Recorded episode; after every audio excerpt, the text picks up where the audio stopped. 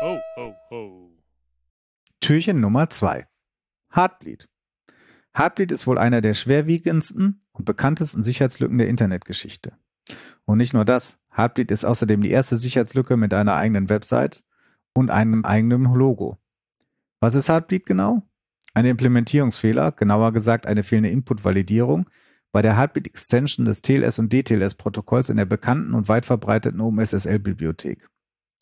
Heartbleed ermöglicht es einer Angreifer-In mit einer manipulierten Heartbeat-Message vom Client bis zu 64 Kilobyte Speicher des Servers auszulesen. Auf diese Weise kann die Angreifer-In an sensible und vertrauliche Informationen gelangen, zum Beispiel den privaten Schlüssel des Serverzertifikats. Mit diesem ist es den AngreiferInnen möglich, die Inhalte der TLS-Verbindungen zu entschlüsseln.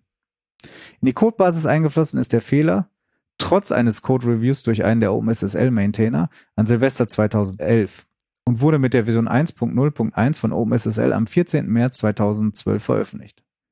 Die Entdeckung und Behebung des Fehlers erfolgte erst zwei Jahre später, im April 2014 mit der Version 1.0.1g.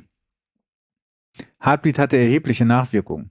Da die Sicherheitslücke so lange unentdeckt blieb, mussten unzählige TLS-Zertifikate und die zugehörigen Schlüssel zurückgezogen werden, da diese grundsätzlich als kompromittiert angesehen werden mussten. Dabei sind einige Unzulänglichkeiten in den Mechanismen und der Infrastruktur für das Zurückziehen von Zertifikaten zutage getreten, welche zum Teil bis heute nicht zufriedenstellend gelöst sind. Des Weiteren sind infolge Heartbleeds weitere Qualitätsmängel in OpenSSL gefunden worden, die zum größten Teil einer heillosen Unterfinanzierung des Projekts geschuldet waren.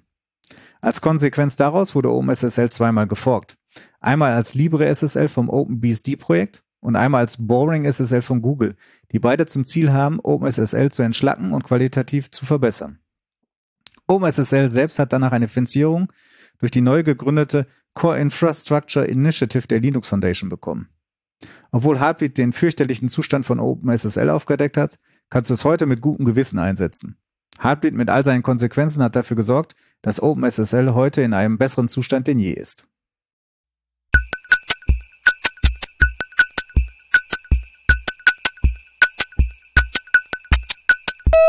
Ho, ho, ho.